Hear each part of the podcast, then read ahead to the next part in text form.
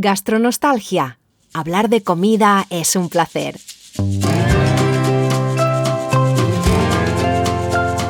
Soy Tomás Loyola Barberis.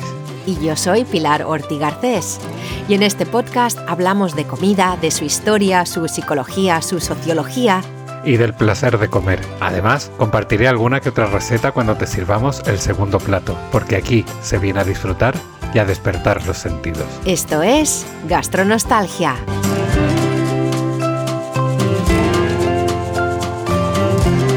Café. Buenos días, buenas tardes, buenas noches, gastroyentes. Hola Pilar. Hola Tomás. Hola gastroyentes. Pues ya estamos aquí con otro café. Qué bueno, me encanta el café. El otro día me hice un café y luego me acordé que tenía que grabar, así que dejé el café. Me dio mucha pena. Pues sí, qué triste. Yo fíjate que, o sea, me encanta el olor del café. Debo decir que es uno de los olores que me gustan. Es que aquí cuando o sea, mi marido prepara café, yo evito tomarlo porque me quita el sueño, Ujú. pero o sea, ese sentir el olor y es como, ay, qué, qué gusto, qué maravilla, es, es- es tan rico. Yo no entiendo cómo hay gente que no le gusta el olor del café. Acabo de tomar nota de que tenemos que hacer un episodio sobre el café. Pues sí, vamos a hacer el café del café. Venga. Pero hoy, ¿cuál es nuestro tema? Hoy nuestro tema es la inspiración culinaria. Es decir, todas las cosas en las que una persona, en este caso, como yo hablo de mí, pues como yo, donde encuentro cosas que me inspiran culinariamente. Y no son pocas. Aviso, no son Tienes- pocas. Una lista súper chula. Yo tengo dos. Bueno, pero coincidimos. O sea, coincidimos en los dos. Sí, sí, sí. Así sí. que bueno, dilos tú y yo ya luego digo todas las demás que, que añado. ¿Cuál es tu- tu inspiración culinaria, Pilar? Bueno, mi problema es que yo no aculino. Eso es mi problema, que eso yo poco, poco hago, pero los dos sitios donde cuando he dicho, ay, voy a probar algo así nuevo, siempre son restaurantes, donde he tomado algo y he dicho, ay, ¿eso cómo se haría? Sobre todo yo tuve una época donde intentaba cocinar cosas estilo Thai o Ujú. indio. Y, hombre, en realidad estaba bien porque tengo un supermercado tailandés al lado, que Ah. probablemente te habré hablado. Yo creo que a lo mejor lo- tú lo has visto, ¿no? ¿Estuvisteis? Pues no lo recuerdo ¿No? ahora. Ah, bueno, a lo mejor no estaba. Es bastante grande, no es solo tailandés, obviamente es asiático. Tienen un montón de cosas, tienen guiotsas congeladas, tienen de todo. Está fenomenal, está muy bien. Y ahí pues eh, vendían cosas para hacer... Bueno, la pasta del, del curry verde no la compraba ahí, la compraba en Sainsbury's, un Ujú. supermercado de día a día, pero en un momento la cambiaron. No. Este supermercado tienen la manía de cuando hay algo súper rico le cambia la fórmula. ¿Esto lo has contado alguna vez? Sí, ¿verdad? Perdón, sí, soy supermercado que cuando dices, oh, qué buen producto, van y lo cambian. Sí, pues eso, tenían la salsa de curry verde, era buenísima y la cambiaron. Pero este supermercado del que hablaba tailandés sí que tenía cosas que le podías añadir al, al curry, como el bambú, las eh, lo que se llaman water chestnuts en inglés, las eh, castañas de agua, ¿puede ser? No. ¿Castañas? de Son así agua? como. No. Son crujientes, eh, Vamos a buscar. blanco. Busca water chestnut mientras yo les cuento a los gastroyentes. Y eso era una de las cosas que sí me inspiraba, pues ir al restaurante. Me encantaba el tailandés y lo intentaba en casa. Luego nunca sabe igual, pero bueno, era interesante. Y luego el, el indio era más fácil, la verdad, porque las, las salsas que venden de supermercado sí que se parecen más a lo que puedes tener en un restaurante y era más fácil el, el cocinar un tikka masala, bueno, no un tikka, un masala. Estaba, y esa es mi inspiración de, de restaurantes. Tengo una cosa más, pero ¿has encontrado lo de los water chestnuts por casualidad? Sí, es que, bueno, es de esta cosa que tú dices, eh, no me estoy enterando. Hay una, o sea, se supone que el water chestnut e- es, castaña de agua, Ah, mm, así de fácil, pero dice, no debe ser confundida con la especie Trapanatans, que se denomina como castaña de agua igualmente. No me queda un poco claro, pero sí estoy viendo el producto, digamos. Sí, es re- bueno, redondo, así como Sí. blanco, marfil, y cuando lo, cuando lo muerdes es eh, como que se nota mucho que tiene mucha agua. obviamente. Está muy, está muy rico, me gustan, Sí, me yo gustan. fíjate, o sea, Mm. seguramente alguna vez lo hemos comido, pero eso Sí. como comes y no sabes qué es lo que comes. pero las cosas como son en los chinos Sí. y en tal, en los hay, tú dices, oh sí, una zanahoria, y esto al lado no sé qué es, pero está bueno. sí, sí, sí. ¿Por qué no nos cuentas tú también restaurantes como inspiración, que lo tienes aquí en tu lista, que lo veo yo? Sí, yo es que, bueno, los restaurantes, las cartas de los restaurantes, yo, aunque sepa muy, o sea, o tenga muy claro lo que voy a comer en un sitio, yo la carta me la repaso entera, Ajá. habitualmente, de arriba abajo, y miro eh, las salsas y miro con qué están servidos los platos, con qué se acompañan, con qué no sé qué, con qué no sé cuánto, porque todo eso a mí me, de repente es como, mmm, qué curioso, qué bien, y yo, claro, como voy saboreando en mi cabeza, eh, digo, "Mm, esto me gusta, esto no, esto, ah, pero igual esto con esto otro. Y entonces ya empiezo a hacer cruces de platos y bueno, al final es un poco locura. Pero esas, o sea, los restaurantes, insisto, pruebe o no pruebe, para mí son una gran inspiración. Eso no se me había no se me habría ocurrido. Qué curioso, es verdad. Bueno. Y ya te digo, yo es que no sé por qué, porque no sé si es una habilidad, no sé si es un... Es un talento. Eso, es que por eso digo, pero no sé si es innato o es aprendido, pero yo tengo la capacidad de, o sea, de, de imaginar el sabor de cómo quedarían las cosas. Entonces, de repente, yo qué sé, tú me dices manzana y mm, lentejas. Mm. Mi cabeza junto las dos cosas y es como, "Ey", y es como, no lo veo, que eso no significa que no pegue, Sí, ojo, pero es como, "Mm, no lo veo o igual podría verlo si se hace de determinada manera o si no sé qué. Y eso me permite como jugar un poco y, y decir, vale, pues voy a probar. A veces voy directo y otras veces empiezo a dar pasos intermedios hacia. A ver cómo, cómo más o menos podría quedar. ¿Sabes el, no sé si se llama Apple Something, en, en, en Holanda tienen una especie de puré de manzana? Yo creo que eso con las lentejas estaría bueno. Oye, es- todo es probar. Sí, Yo sí, siempre, o sea, siempre he pensado que, eh, por ejemplo, las naranjas con plátano deben ser una mezcla muy asquerosa. La, perdón, las len- ¿he dicho lentejas con plátano? ¿Has dicho naranjas con no, plátano? no sé de dónde he sacado las naranjas. Lentejas con plátano, perdón. Uf, sí. Eh, como que siempre, o sea, pienso en algo eh, así como mm, mm, asqueroso y eh, lentejas con plátano. Y es como, no, no, como que no, no me pegan nada, ni en sabor, ni en textura, ni en color, ni entonces, que igual me equivoco y luego es un manjar, pero en mi cabeza eso suena fatal. Wow. Gastroyentes, contadnos si habéis comido lentejas con cualquier de estas cosas, porque a lo mejor está rico. Luego siempre te dices, uy.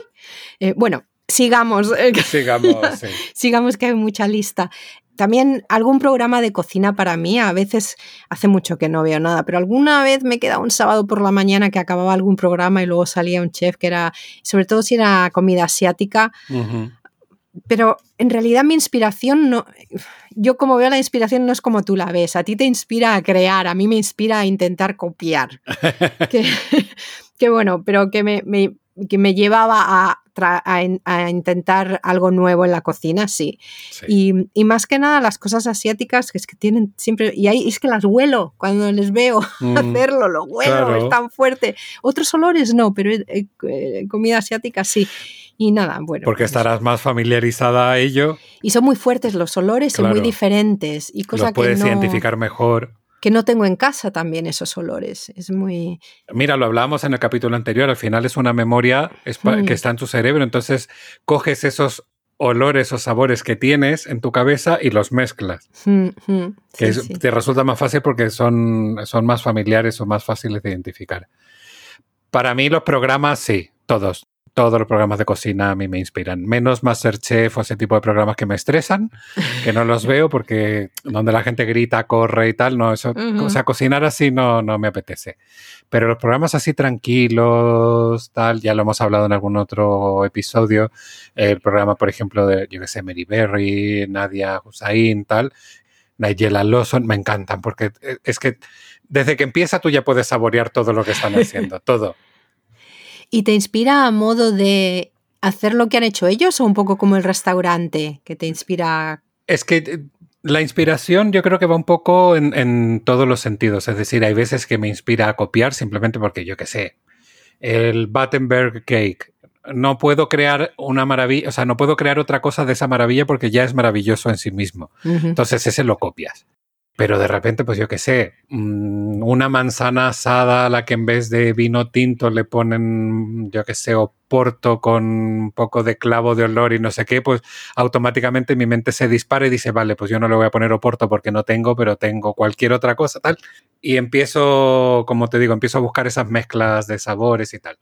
Depende, depende mucho de la preparación, depende también de si es algo que conozco, no conozco, me gusta, no me gusta, depende mucho, ¿no? Yo diría que que, como te digo, va en, todos los sentidos, es decir, desde la imitación hasta la innovación completa. Echo mucho de menos tener tiempo de innovar hoy en día y de probar cosas, porque es verdad que no tengo tiempo, me cuesta muchísimo, bueno, no es que no tenga tiempo, me cuesta mucho encontrar el tiempo para sentarme tranquilamente a, entre comillas, diseñar platos. Y por eso no he sacado nuevos libros de cocina, porque de verdad que no, necesito tener tranquilidad porque necesito cocinar tranquilamente, necesito disfrutarlo y necesito probarlo. Hmm. Es decir, que además no es algo que tú preparas una vez y ya lo preparas dos, tres, cuatro, cinco veces, las veces que haga falta, para ver si funciona realmente la receta. Entonces, necesito otra vida ahora mismo. Bueno, mientras tanto te puedes ir inspirando para ir llenando la cabeza. Sí, a ver, inspiración, ya te digo, mira, el día que tenga tiempo van a salir 20 libros de cocina seguro. Pero de momento, bueno, sigo disfrutando y sigo buscando esa inspiración que para mí también está en los libros de cocina, mucho.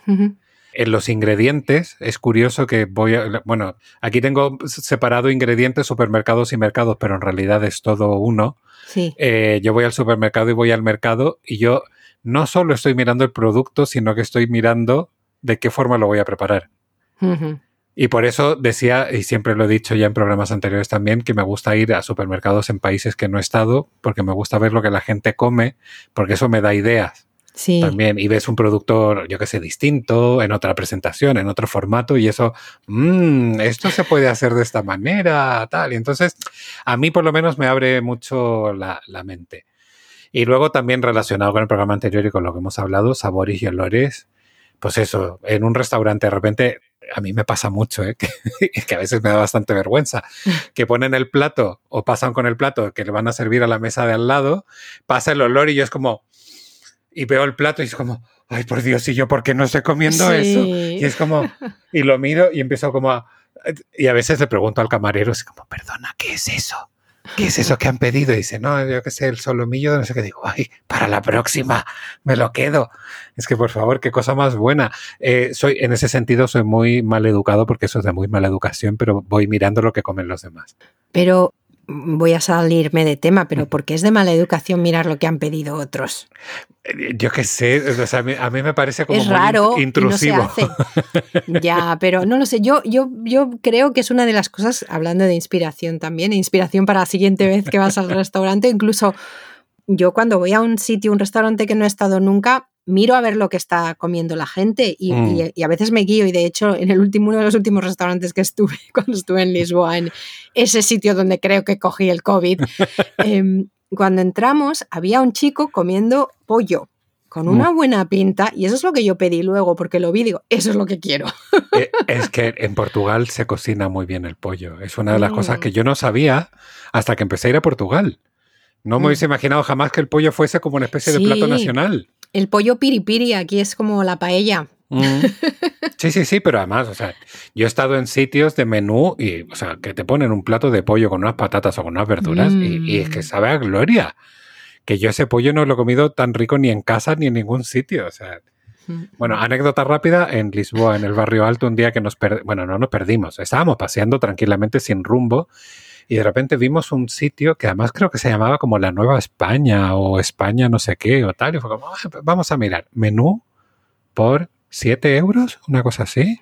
Bueno, no te puedes imaginar lo que era. Era un sitio pequeñito, muy pequeñito, cocinaba una, una señora. Era la que cocinaba, la que servía las mesas, la que recogía las mesas. La señora estaba en todo.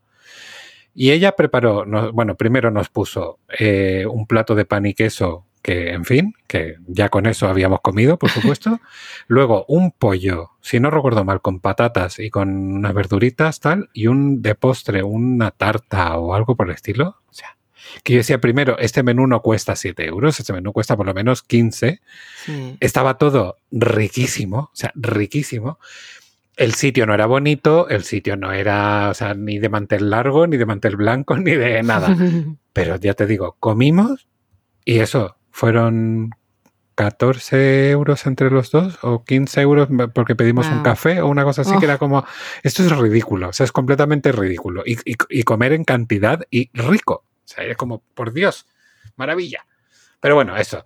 Entonces, volviendo a las inspiraciones culinarias, en todas partes, a todas horas, eh, porque como bien dice mi madre, tengo mente de gordo y yo pienso en comer todo el día. Esto es así, es lo que hay.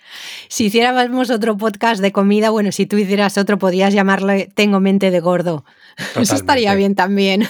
Sí, mente de gordo, si es que ya está. Ah, mente de gordo, mejor que tengo. Sí, sí, sí, sí. Bueno, bueno, iba a decir gastronostalgias, no, gastroyentes. ¿Cuál es vuestra inspiración culinaria? Nos encantaría oír de todos vosotros.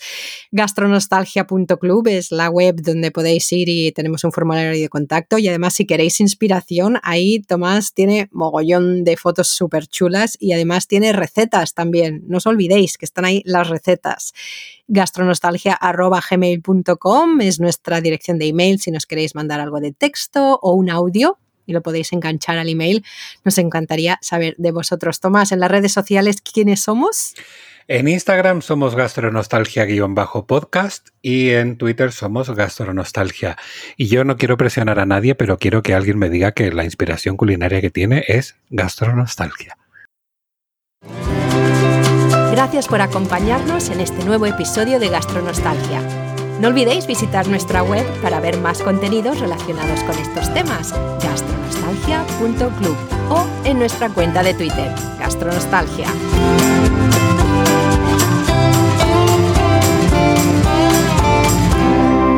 Que aproveche